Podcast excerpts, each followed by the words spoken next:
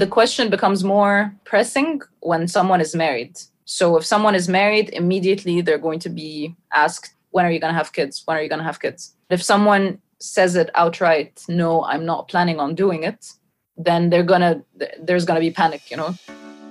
Ihr habt es gehört, wenn in Ägypten nach der Hochzeit nicht gleich Kinder geplant werden, ja, dann bricht in der Restfamilie Panik aus. Kinderlos in Ägypten. Heute unser erstes Thema bei Explore. Und was sich vielleicht ein bisschen anhört wie ein Filmtitel, Kinderlos in Ägypten, das ist in Wahrheit ein ziemlich ernstes Thema. Denn in Ägypten werden bis heute häufig Menschen stigmatisiert, die keine Kinder haben können und vor allem die, die keine Kinder haben wollen. Und dieses Thema, das eröffnet uns auch ganz exemplarisch den Blick auf die Rolle und die Struktur der Familie in Ägypten und damit auch auf die ägyptische Gesellschaft insgesamt. Und ich kann euch schon mal sagen, da gibt es durchaus auch positive Entwicklungen. Das alles das ist diesmal einer der Schwerpunkte bei uns.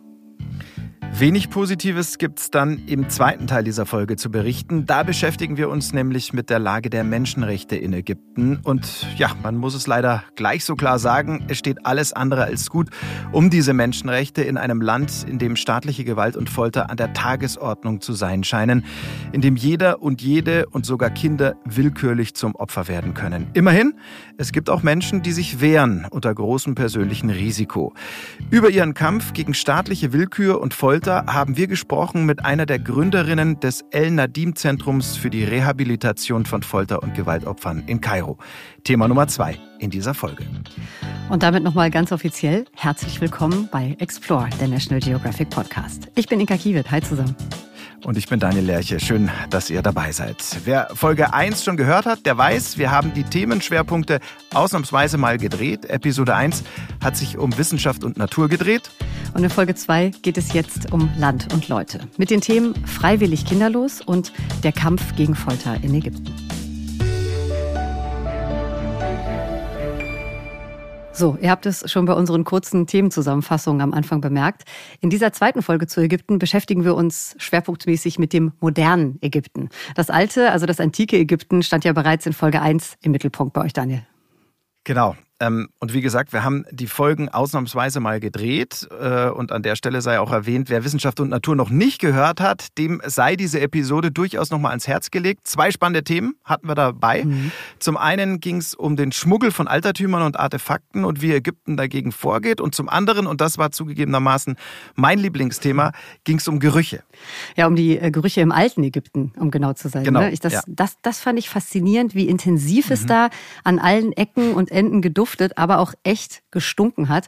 Ja, und was für ja. eine zentrale Rolle der Geruch überhaupt im gesellschaftlichen Leben gespielt ja, hat. Ja, also da konnte nicht jeder einfach so riechen, wie er wollte. Nee. Ja, das so, war streng geregelt. Ja, so eine ja. richtige Geruchshierarchie, das habe ich daraus genau. mitgenommen, die gab es da. Aber Daniel, ähm, bevor wir jetzt hier die ganze Folge erzählen, ich, Stimmt. Ähm, ja. da, da, empfehlen wir sie euch lieber. Genau. Äh, also so noch nicht geschehen, hört unbedingt noch rein. In Ägypten, Folge 1, da ist wirklich viel Spannendes dabei, nicht nur geruchstechnisch. Mhm. Ähm, Inka, da, da, fällt mir auf, äh, das Stichwort Geruch beziehungsweise geruchstechnisch, das bietet mhm. mir eine ziemlich, ja, wie soll ich sagen, eine, eine, ziemlich wilde Überleitung zu unseren Top 3. Wild ist immer gut, ja. aber ich, aber ich verstehe es noch nicht so ganz. Was kommt jetzt? Ähm, ja, es geht diesmal unter anderem um Füße. Nein. Doch.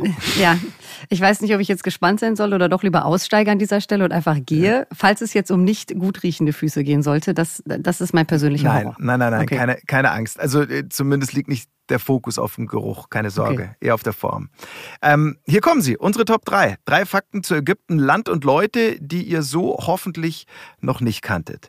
Inka, ganz kurz, mhm. du hast einen Fakt vorbereitet, ich zwei. Mhm. Das heißt, ich fange an mit dem Fußfakt am besten, oder? Mhm. Du hast jetzt so eine große Bühne gebaut. Ähm, jetzt ja. wollen wir alle wissen, worum es geht. Okay, na dann ähm, kommt hier mein Fakt 1 auf ägyptischem Fuße leben. Den wenigsten von uns dürfte bewusst sein, dass wir wortwörtlich ägyptisch durchs Leben gehen. Und zwar tagtäglich, 24-7 und 365 Tage im Jahr. Denn die in Europa am weitesten verbreitete Fußform, die wird als ägyptisch bezeichnet. Der große Zeh ist dabei auch wirklich der größte, sprich der längste. Die anderen Zehen fallen schräg ab und sind immer etwas kürzer als der vorige. Und angeblich haben rund 50 Prozent der europäischen Bevölkerung genau diese ägyptischen Füße. Inka, jetzt ist es an der Zeit, schlaue Fragen zu stellen. Wo bist du? Ich gib mir, gib mir eine Sekunde. Ich checke es jetzt gerade tatsächlich okay. mal kurz. Gut, dann check du mal, äh, bis du soweit bist. Ähm, hier noch die weiteren Fußformen. Ebenfalls weit verbreitet ist in Europa der sogenannte griechische Fuß. Dabei ist der zweite C deutlich länger als der große C und somit der längste insgesamt. Jeder bzw. jede Dritte hat diese Fußform bei uns und 10 Prozent der Bevölkerung haben sogenannte römische Füße. Dabei sind die ersten drei Zehen gleich lang, die anderen zwei nehmen in der Länge dann noch ein bisschen ab. Und außerdem gibt es noch germanische und keltische Füße, aber die, die kommen dann ähm, ja, sehr, sehr selten nur noch vor. Ich bin jetzt auch wieder da. Ich habe mich kurz im Kabel meines Kopfhörers verfangen. Äh, ich habe es mal ganz kurz okay. gecheckt. Äh, falls es irgendjemand interessiert oder dich auch. Rechts griechisch, links römisch okay. bei mir. Geht das? Oder, oder, ja, oder habe ich nicht Wenn du sagst, du, du, bist eine Laune der Natur, das wusste ich immer. Ja? Mhm. Wie ist denn bei dir? Du hast wahrscheinlich auch schon vorher nachgeguckt. Ne? Ich bin, okay. 100, ich bin 100% Ägypter. Ich würde jetzt mal mit Fakt 2 weitermachen, wenn es okay ist. Ja, klar. Sehr gerne. Fakt, Lass hören. Fakt 2. Kleopatra und die Pyramiden. Oha. Von den Füßen zur, zur schönsten Nase ever sozusagen. Ja, Jetzt bin ich gespannt. schöne Überleitung. Äh, die berühmteste Ägypterin aller Zeiten, das ist ja Kleopatra. Ich denke, da sind wir uns alle einig. Und die wirft man ja ganz gerne in einen Topf mit einem der historischsten Bauwerke Ägyptens, nämlich den Pyramiden von Gizeh. Was aber den wenigsten klar sein dürfte, die Pyramiden, die standen schon richtig, richtig lange, als Kleopatra gelebt hat. Kleopatra lebte im letzten Jahrhundert vor Christi Geburt, wurde 69 vor Christus geboren. Und die großen Pyramiden von Gizeh aber, die wurden schon 2400 Jahre früher gebaut. Also was das für Zeitabstände okay. sind, ich finde, das muss man sich mal klar machen. Okay, warte mal. Also wenn ich das richtig verstehe, mhm. dann heißt das ja auch, ähm, Kleopatra war unserer Lebenszeit ein ganzes Stück näher als der der Erbauer von Gizeh. Genau, ja. ja so ist es. Ja. Ich, ich rechne mal kurz. Also wir haben einen Abstand von gut 2100 Jahren zu Kleopatra, mhm. logischerweise. Und die Erbauer von Gizeh ungefähr, du hast es gesagt, 2400 genau, Jahre. 400 Jahre ja. Nur halt in die andere Richtung, versteht sich. Also Richtig. vor Christi wenn, Geburt. Genau, wenn du dir so einen Zeitstrahl vorstellen würdest, ja. Okay, echt Wahnsinn. Mhm. Damit äh, springen wir dann aber auch wieder in die Gegenwart, würde ich mhm. sagen, mhm. und kommen mal rüber zu meinem Fakt 3. Und der heißt teure Durchfahrt. Der Suezkanal, der ist für Ägypten nicht nur strategisch, sondern auch wirtschaftlich von allergrößter Bedeutung. Gut 5,9 Milliarden Euro spülte die Wasserstraße im vergangenen Jahr an Durchfahrtgebühren in die Staatskassen. Laut Kanalbehörde nahmen rund 21.000 Schiffe die Abkürzung vom Indischen Ozean ins Mittelmeer oder umgekehrt. Berechnet werden die Gebühren unter anderem nach Größe, nach Gewicht und nach Ladung des jeweiligen Schiffs.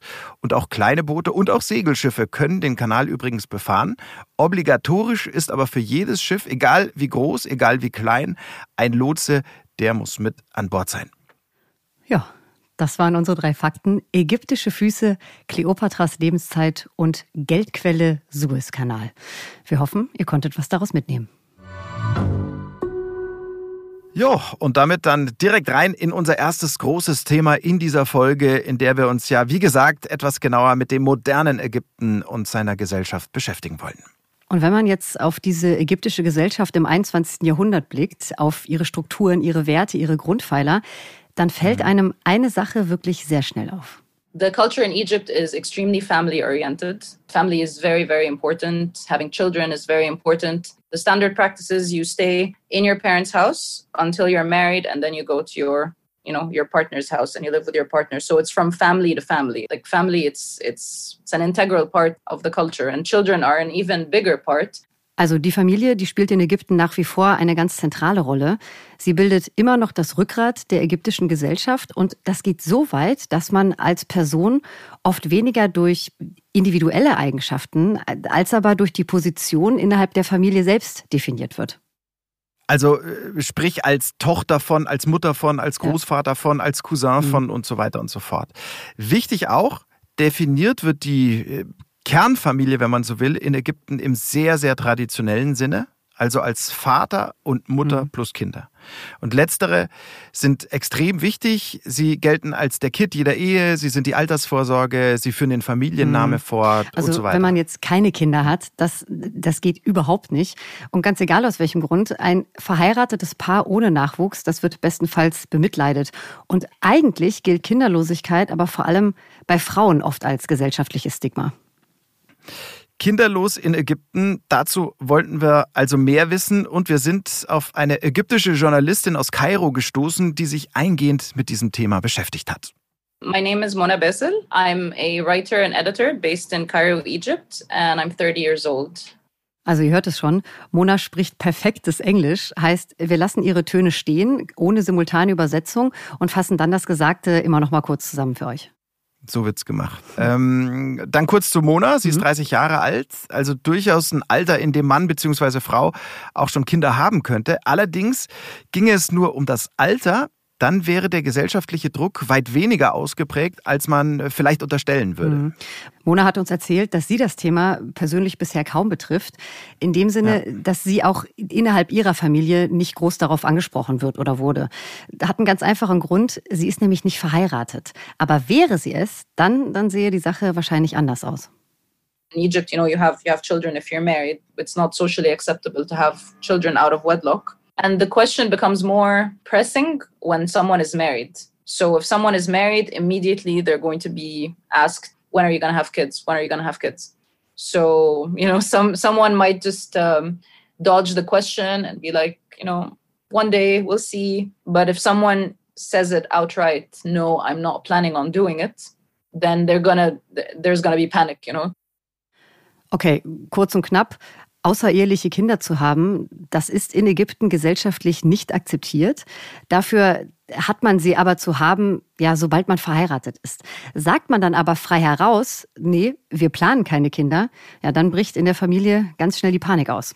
Weil Kinder eben bis heute als, ja, so ein zentraler Baustein innerhalb des Familienverbands gelten. Ja, die guten Argumente gegen das Kinderkriegen, die zählen da wenig. Stichwort Überbevölkerung. Das ist nämlich in mhm. Ägypten ein riesiges Problem mit sehr großer sozialer Sprengkraft.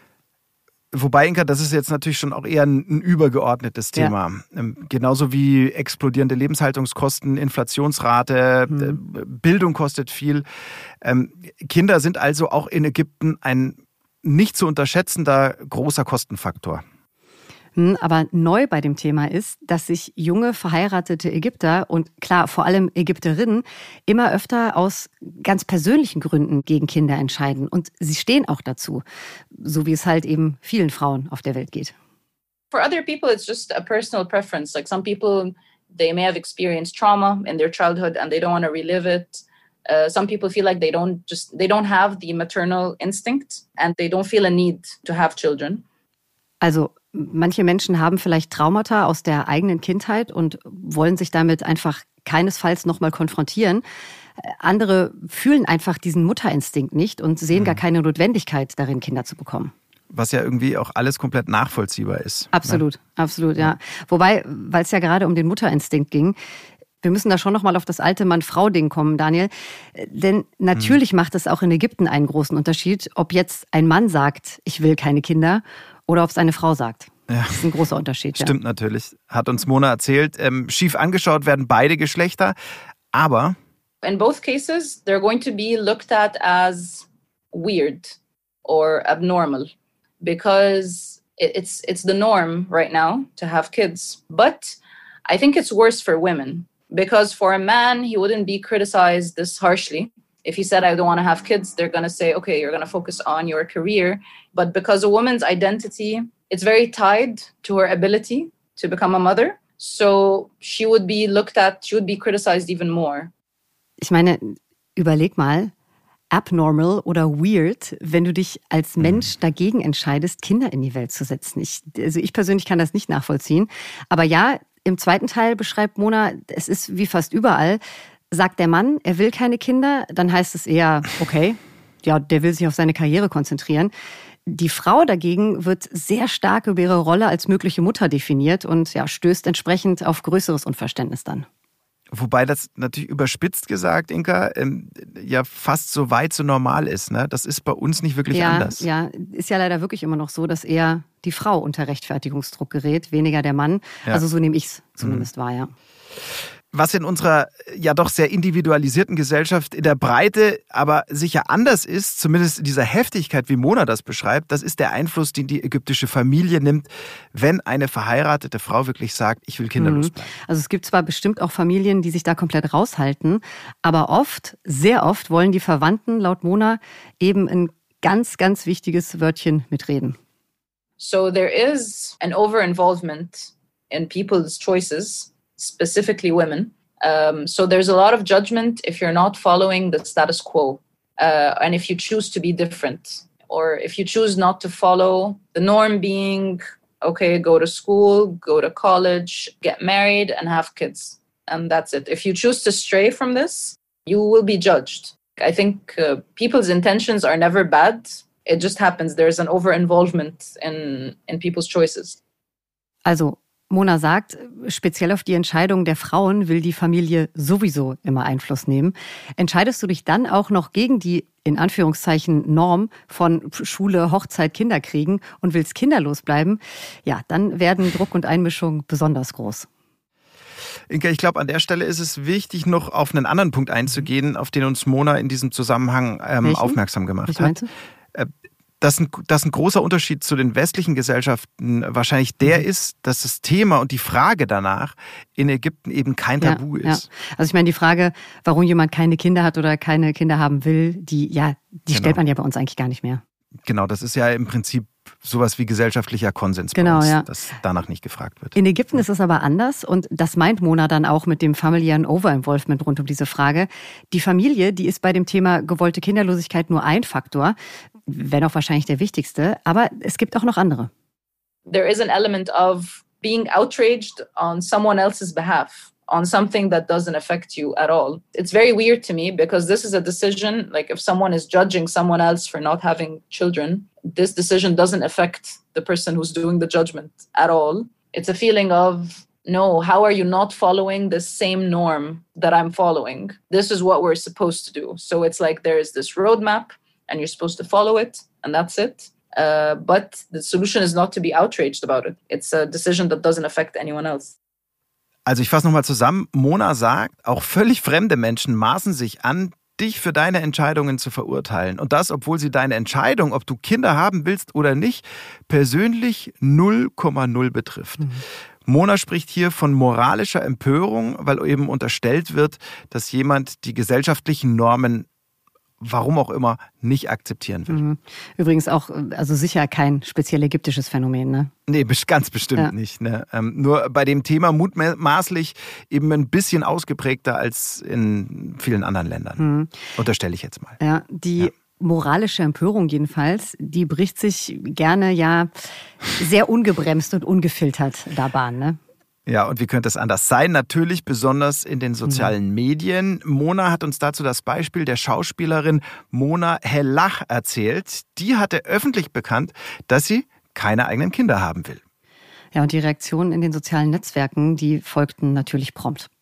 I pulled up the link and basically I'm, I'm looking at it while I'm while I'm with you guys here. Um, someone was saying, okay, so give her some advice instead of uh, instead of applauding this decision because she's going to be alone she's not going to have a husband she's not going to have kids. Uh, someone else said no she needs she needs therapy. This is a sickness and she needs to she, she needs to get treated. Someone else was talking you know no the woman was created with this maternal instinct. She's going against you know the norm and that's not right and someone needs to advise her.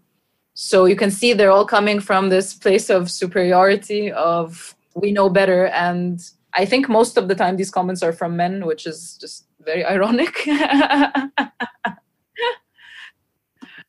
uh, it's interesting. Mhm. Okay, Inka bebt gerade ein bisschen, deswegen ja. mache ich mal kurz die Zusammenfassung. Die Kommentare, die gehen im Prinzip alle in die gleiche Richtung. Jemand muss ihr helfen, sie ist krank, sie braucht eine Therapie, sie verstößt gegen Wahnsinn. die Norm und sie verstößt gegen den Mutterinstinkt, sie wird niemals einen Mann finden. Das ähm, völlig Absurde dabei, das hat Mona auch nochmal angesprochen, die allermeisten dieser Kommentare kommen, wie könnte es anders sein, von direkt ja. Betroffenen, von Männern. Hm. Also dieses Someone needs to advise her, ne? Mhm. Ich ich werde bei solchen Kommentaren so wütend und nee, weißt du was, kein Kommentar mehr von mir dazu. Ja, ist wahrscheinlich besser so. Ja. ja. Aber mit einem haben die Kommentarschreiber ähm, ja zumindest nicht unrecht. Ich hoffe, ich mache mich jetzt nicht komplett mhm. unbeliebt, aber ich bin ähm, gespannt, ja. Ja, also steht eine Ägypterin dazu, dass sie keine Kinder haben will, ja, dann wird es in Sachen Partnerwahl wirklich eng für sie. Hm. It's a deal breaker. The problem is that when you tread, you know, the dating scene and you say, I, I don't want to have children, there are some people who are going to believe you, but these are very limited. Like your dating pool automatically it just it shrinks. And some of them might be okay with that and they might also be child free, but they won't believe you because they think that you're going to change your mind when the time comes, when you when you get married, that suddenly you're gonna have a change of heart. Also Mona sagt, kinderlos bleiben zu wollen, das ist ein echter Dealbreaker. Die wenigsten Männer, die werden dir glauben oder sie werden dir zumindest unterstellen, dass du spätestens nach der Hochzeit dann deine Meinung ändern wirst. Zumal nach der Hochzeit, das haben wir vorhin ja auch schon ganz kurz gehört, die Verwandtschaft dann den Druck eben hochfährt und die Frage nach Kindern, ja, die wird dann ja. immer lauter. Ja, Fakt ist, und das hat Mona in unserem Gespräch auch selbst so erwähnt, es stimmt schon. Es gibt natürlich Frauen, die ihre Meinung ändern und irgendwann doch Kinder haben wollen. Aber es gibt eben auch viele, die bei ihrer Entscheidung bleiben und keine eigenen Kinder haben wollen. Völlig zu Recht. Alles eine freie Entscheidung von uns Frauen. Aber es ist ja auch nicht so, dass ähm, Leute immer freiwillig kinderlos bleiben. Es gibt ja auch Männer und Frauen, die einfach keine Kinder bekommen können. Und da kommt dann mhm. eine Option ins Spiel, die sich in Ägypten Kafala nennt. Das ist eine Form der Adoption, die im Einklang mit islamischem Recht steht. Also das heißt laut Mona zum Beispiel, die Kinder behalten ihren eigenen Nachnamen mhm. und erben nur, wenn sie explizit im Testament erwähnt werden. The good news is that there is a lot more awareness now about adoption in Egypt. It's slowly becoming more more common to see women who've adopted their children, which is which is absolutely fantastic because until now the definition of you know having a child it's you have to give birth to the child it has to be you know you, for it to be yours but that's that's not necessary because you know adoption is it's still going to be your child. It even got portrayed in some tv shows which is huge to see a different form of how a family can be structured. But a good thing about it is that it's available for single women. You can actually choose to to become a single mother. Also das finde ich jetzt schon sehr bemerkenswert. Ich ähm, glaube ich weiß schon worauf du hinaus willst ja. Aber ja lass mich noch mal ganz kurz zusammenfassen an dieser Achso, Stelle. ja, okay, sorry. Genau, ja. also Adoption wird in Ägypten immer populärer, sagt Mona. Das liegt auch daran, dass sie unter anderem Thema in einigen großen TV-Shows war, was mhm. dazu führt, dass die allgemeine Akzeptanz größer geworden ist. Und das geht so weit, dass auch alleinstehende Frauen Kinder adoptieren können. Und ich schätze, das ist genau das, worauf du hinaus wolltest, Daniel, ja. oder? Stimmt, genau. Also das hat mich schon ziemlich überrascht, mhm. dass alleinstehende Frauen in Ägypten ja. Kinder adoptieren können und dann eben auch als alleinerziehende Mütter leben dürfen, leben können. Ähm, mhm. Ganz ehrlich, da präsentiert sich Ägypten dann wirklich deutlich moderner und liberaler, als ich persönlich jetzt gedacht hätte. Mhm. Jedenfalls nach Monas Ausführungen bisher, ja. Also überhaupt, sagt Mona, sieht sie eine Veränderung in der ägyptischen Gesellschaft, was die Rolle der Frau im Allgemeinen und die Rolle potenzieller Mütter im Speziellen angeht. Zum einen besetzen Frauen immer öfter wichtige Positionen in Politik und Wirtschaft. Zum anderen werden sie weniger auf ihre mögliche Rolle als Mütter reduziert. There's a lot more awareness now about how women can excel in other things. Like the problem with reducing a woman to her role as a mother is that it neglects everything else that she's capable of doing. So I think in Egypt, people are starting to realize that because more women are holding you know powerful positions in, in large companies. There are more women holding like uh, important political positions. So i feel like very slowly the society is starting to see that a woman is not just a mother and she can she can be more than that. And i'm hoping that it's it's going to start dying down the stigma. It's not going to be so much a stereotype anymore. And it's going to be more acceptable where you can openly say i choose not to have children and then people are they they don't call you abnormal and they don't call you weird and they don't call you odd. So i i see it going in that direction honestly. I'm optimistic. Also Das hört sich doch gut an. Mona ist optimistisch, mhm. dass die gesellschaftliche Akzeptanz in Ägypten weiter zunimmt für Menschen, speziell für Frauen, die keine Kinder haben wollen, aus welchen Gründen auch immer. Ja, und wenn Mona da optimistisch ist, dann sind wir es selbstverständlich auch. Das stimmt. Großes Dankeschön an dieser Stelle nochmal an Mona Bessel für dieses Interview. Ähm, also ich persönlich habe da wirklich viel mitgenommen über die ägyptische Gesellschaft und ich hoffe natürlich, ihr auch. Ich auch, ja. Danke auch von mir. Danke an Mona.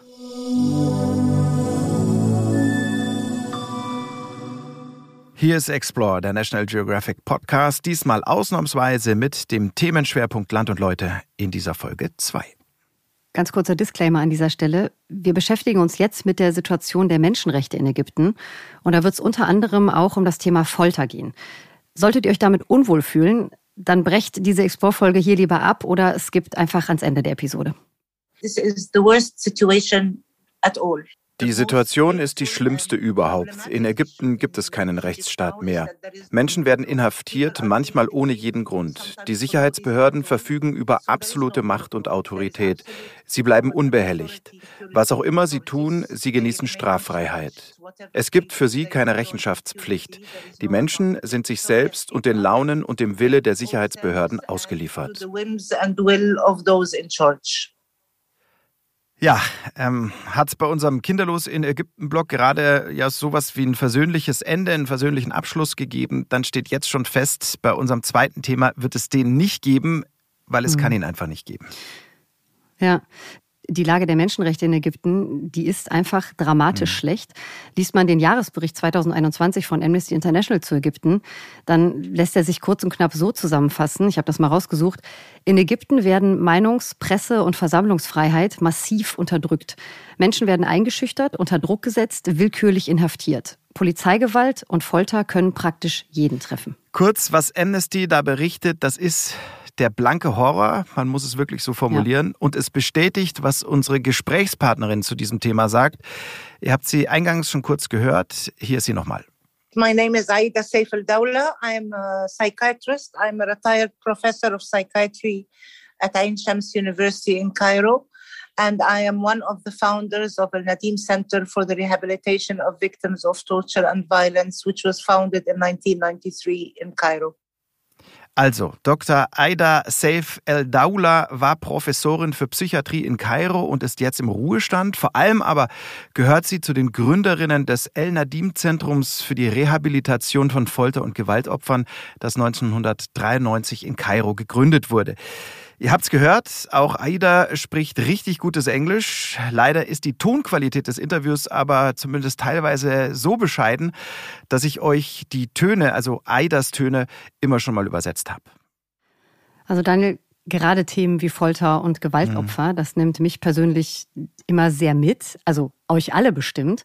Ähm, aber lass uns mal tiefer in das ja. Thema einsteigen. Bis hierhin war ich ja schon informiert, mhm. ähm, habe ich auch gerade in der Hinführung, ich habe schon ein bisschen dazu recherchiert, aber es war dein Thema. Ja. Das, jetzt kommt der Teil, den du ganz allein recherchiert genau. hast. Genau, ne? also ähm, vielleicht zum Einstieg, fürs bessere Verständnis nochmal, für alle, die es ähm, vielleicht einfach nicht mitbekommen haben, wir haben es in, Folge 1 schon mal kurz angesprochen, Ägypten ist nur auf dem Papier eine Präsidialdemokratie.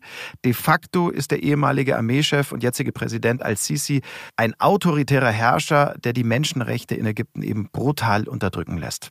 Okay, soweit, so schlecht kann man sagen. Mhm.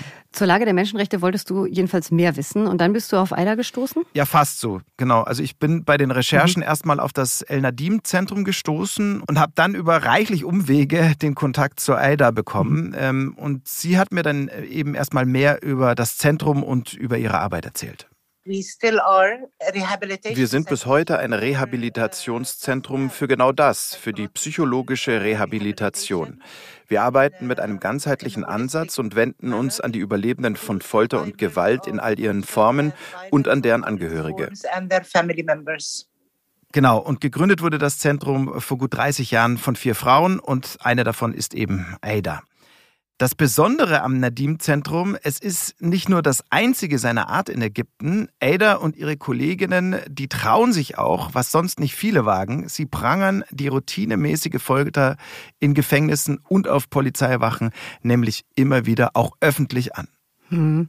Ich kann mir vorstellen, damit machen Sie sich bei der Regierung bestimmt nicht gerade viele Freunde, oder? Nein, bestimmt nicht. Hm. Im Gegenteil natürlich. Ähm, das Nadim-Zentrum und seine Mitarbeiterschaft auch, die sind den Behörden natürlich ein ganz, ganz dicker Dorn im Auge. Ja.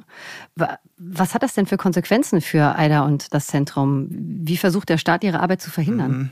Also da gibt es natürlich die unterschiedlichsten Schikanen und auch die unterschiedlichsten Versuche der Einflussnahme. Mhm. Zwischenzeitlich musste die Klinik ähm, des Zentrums auch schon mal schließen, wurde dann aber nach einem entsprechenden Gerichtsurteil 2021 war es, glaube ich, ähm, auch wieder eröffnet. Zum Glück.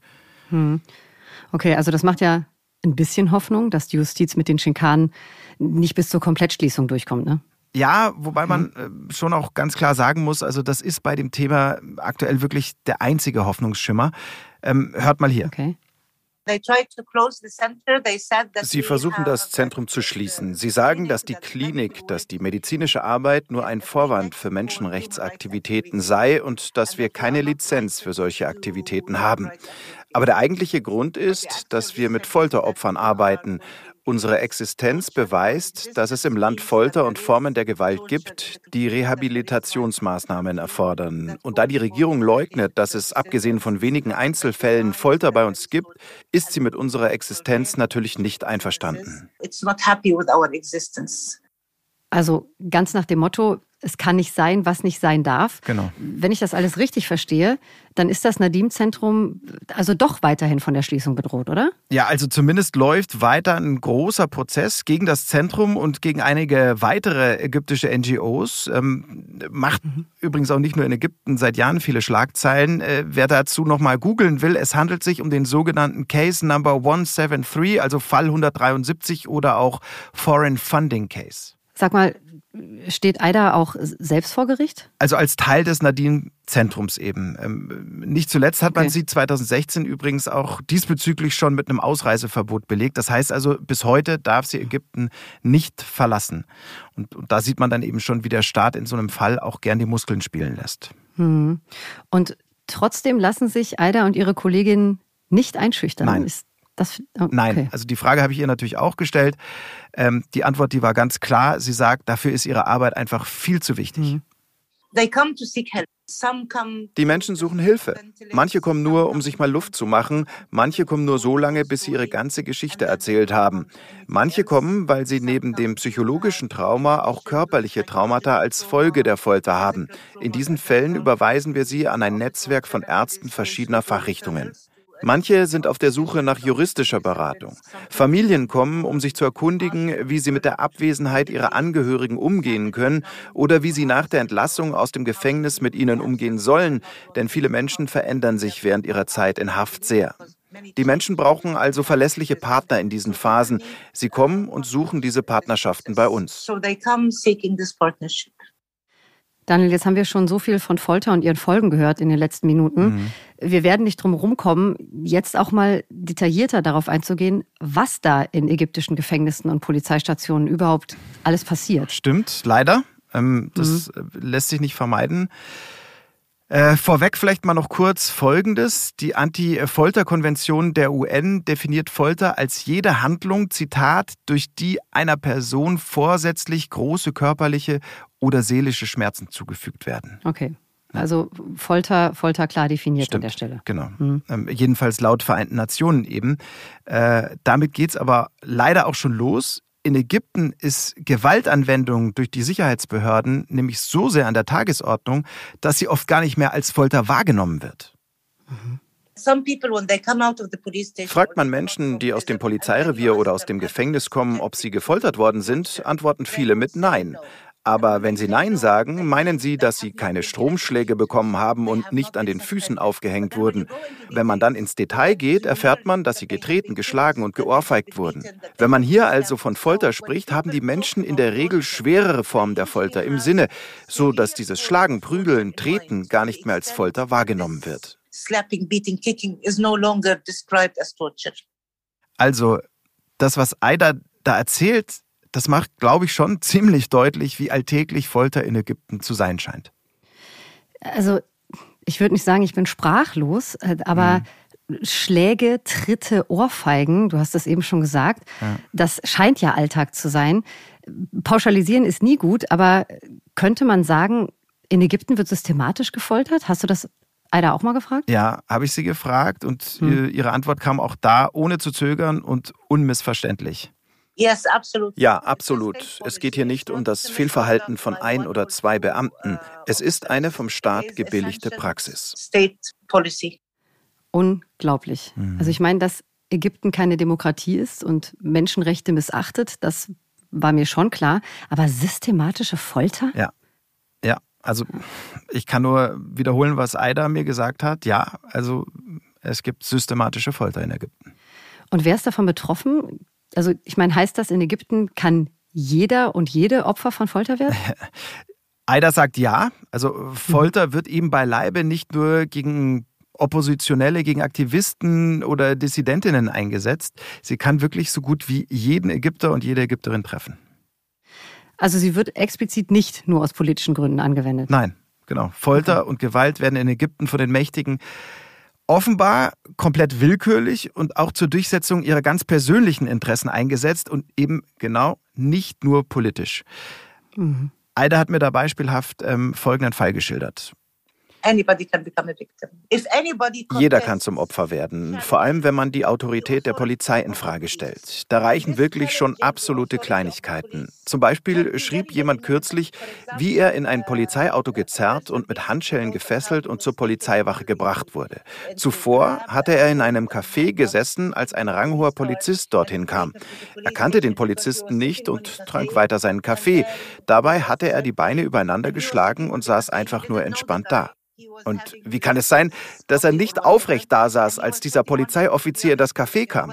Wegen dieses Verbrechens wurden ihm Handschellen angelegt, er wurde auf die Polizeiwache gebracht und er wurde dort verprügelt. Das ist ja wirklich komplette Willkür, ja. weil also ein nichtsahnender Kaffeebesucher nicht gleich Haltung annimmt, wird er zusammengeschlagen. Also ja, also nee, kann nicht sein. Ja, und selbst und selbst wenn er nicht nichtsahnend war, ja, und einfach mhm. nur da saß und diesem Polizisten halt einfach keine Beachtung geschenkt hat. Das ist, ja. das ist unfassbar. Ja. Ich fasse nochmal ganz kurz zusammen. Mhm. In Ägypten kann es allen Bürgern und Bürgerinnen passieren, ja, dass sie mir nichts, dir nichts auf einer Polizeiwache landen und dort verprügelt werden, ja? Genau so schildert es Aida. Ähm, und so makaber das eben auch klingt, es kann noch viel, viel schlimmer kommen. Manche Polizeistationen verfügen wohl über einen besonderen Raum, den sogenannten Fridge, also Kühlschrank. Oh Gott. Ein Raum, in dem Menschen gefangen gehalten werden. Ein Raum komplett gefliest, völlig leer, extrem kalt. Es gibt keinen Schlafplatz, es gibt nichts, worauf man sich hinsetzen kann. Es gibt auch keine Toilette, man benutzt einen Eimer. Menschen werden in diesem Raum isoliert. Man kann in den Raum gebracht werden, nachdem er zuvor unter Wasser gesetzt wurde. Und auch im Winter und sehr leicht bekleidet kann man in diesem Raum untergebracht werden. Genau so beschreiben es jedenfalls Gefangene, die in diesen Räumen festgehalten wurden. Das hört sich nach Mittelalter an, mhm. nicht nach 21. Jahrhundert. Ich, ja, Daniel, ich, nee, ich bin weiterhin fassungslos, ehrlich gesagt. Na, es geht mir natürlich auch so. Mhm. Und sicherlich nicht nur dir und mir, wahrscheinlich auch vielen, die uns zuhören. Und es ging auch oder geht auch Aida weiterhin so. Ähm, man mag ja vielleicht meinen, nach all den Jahren nimmt sie das alles nicht mehr so richtig mit oder mhm. zumindest nicht mehr so stark mit. Aber ich habe während des Interviews schon immer wieder gemerkt, ähm, wie auch sie am Schlucken war und wie nah ihr das alles gegangen ist. Mhm. Also ich muss ganz ehrlich sagen, meine Bewunderung ist umso größer für Aida, dass sie immer noch für die Menschen da ist. Absolut. Ja. Also ich denke, wir können uns ja alle ungefähr vorstellen, wie sehr einem das zu schaffen machen muss, wenn man sich praktisch täglich mit all diesen Abgründen, mit all diesen ja. Bestialitäten und dieser Brutalität und Grausamkeit ähm, konfrontiert. Es gibt alle Formen der Folter. Psychologische Folter mit Drohungen, Isolation, Einschüchterung, Demütigung, Androhung von Gewalt gegen die Familie, insbesondere gegen weibliche Familienmitglieder. Dazu kommt der Entzug von Schlaf, Nahrung und medizinischer Versorgung. Und dann gibt es noch die körperliche Folter mit Schlägen, Ohrfeigen, Tritten, dem Einsatz von Elektrizität oder von Wasser, die Androhung sexueller Übergriffe und tatsächliche sexuelle Übergriffe. Die Liste ist lang. Uns wurde über alle möglichen Formen der Folter berichtet.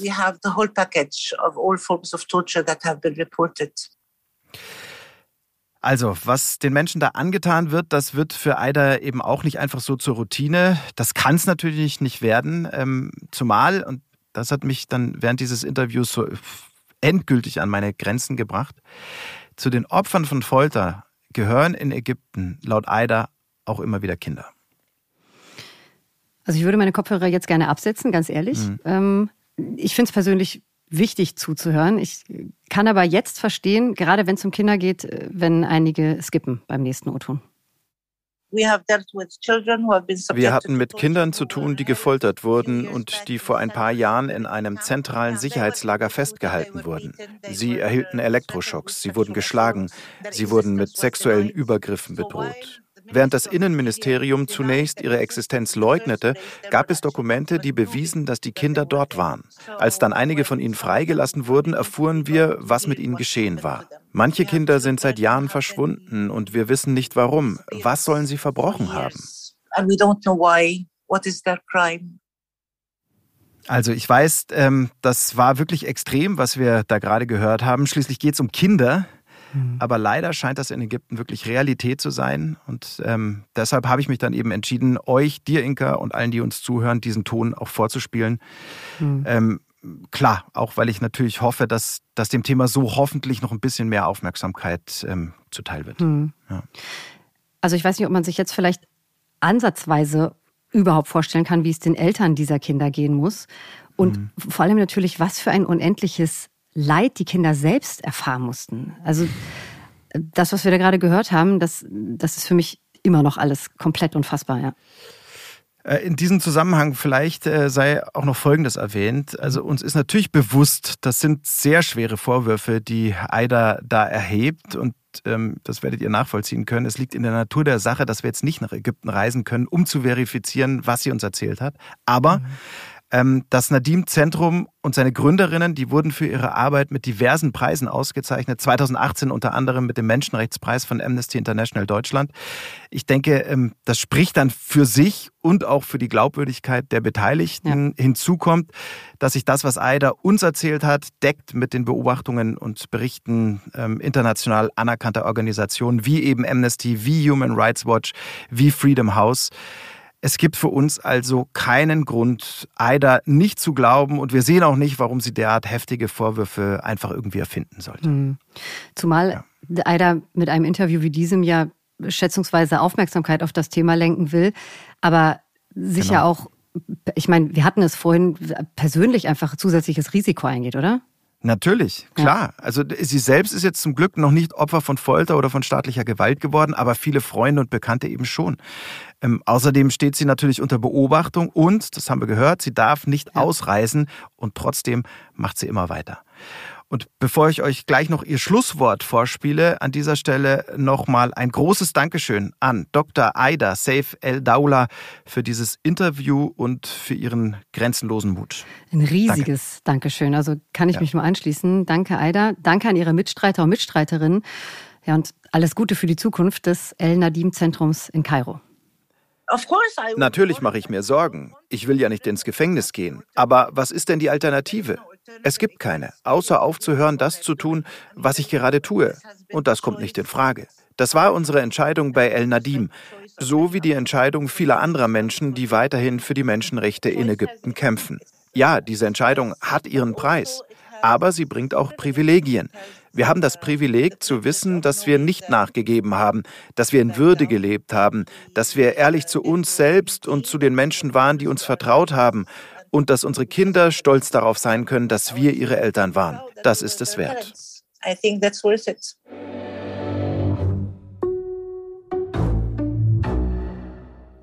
So, damit kommen wir dann auch zum Ende dieses Themenmonats. Zwei Folgen Ägypten. Die erste eher mit dem Blick auf die unfassbar beeindruckende und einzigartige Vergangenheit dieses Landes. Ja, so, so beeindruckend, Inka, dass bis heute immer wieder versucht wird, Teile dieser Vergangenheit illegal außer Landes zu schaffen. Ähm, Im großen wie im kleinen Stil.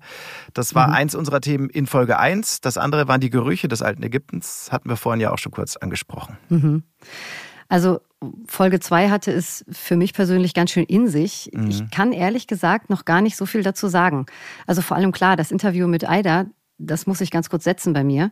Aber ein Lichtblick, das war für mich persönlich das, was Mona Bassel in Sachen Stellung der Frau in der ägyptischen Gesellschaft erzählt hat. Also, dass sie da positiv in die Zukunft blickt. Da, da schließe ich mich an. Ja. Gut, also, ja. das hat mich, habe ich ja vorhin auch schon gesagt, wirklich positiv überrascht.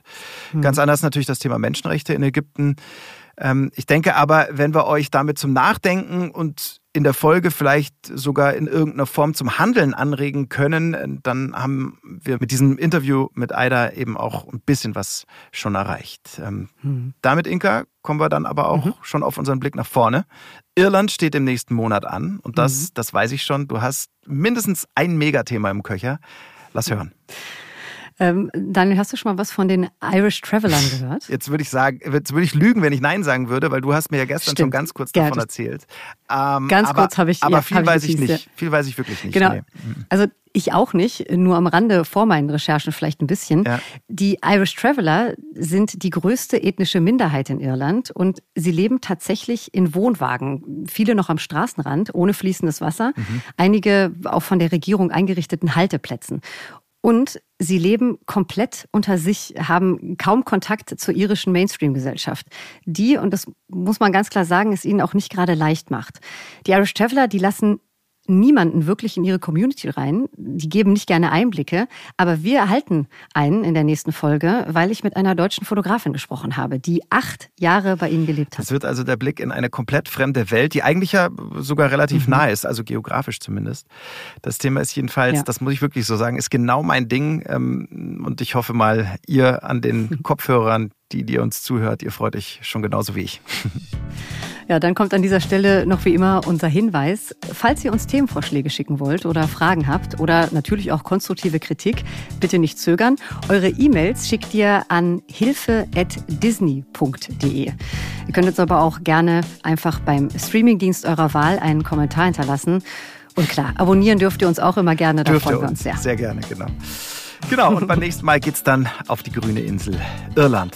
Mega. Mhm. Freue ich mich echt drauf. Bis dann. Macht's gut. Servus. Ciao, macht's gut und bleibt gesund.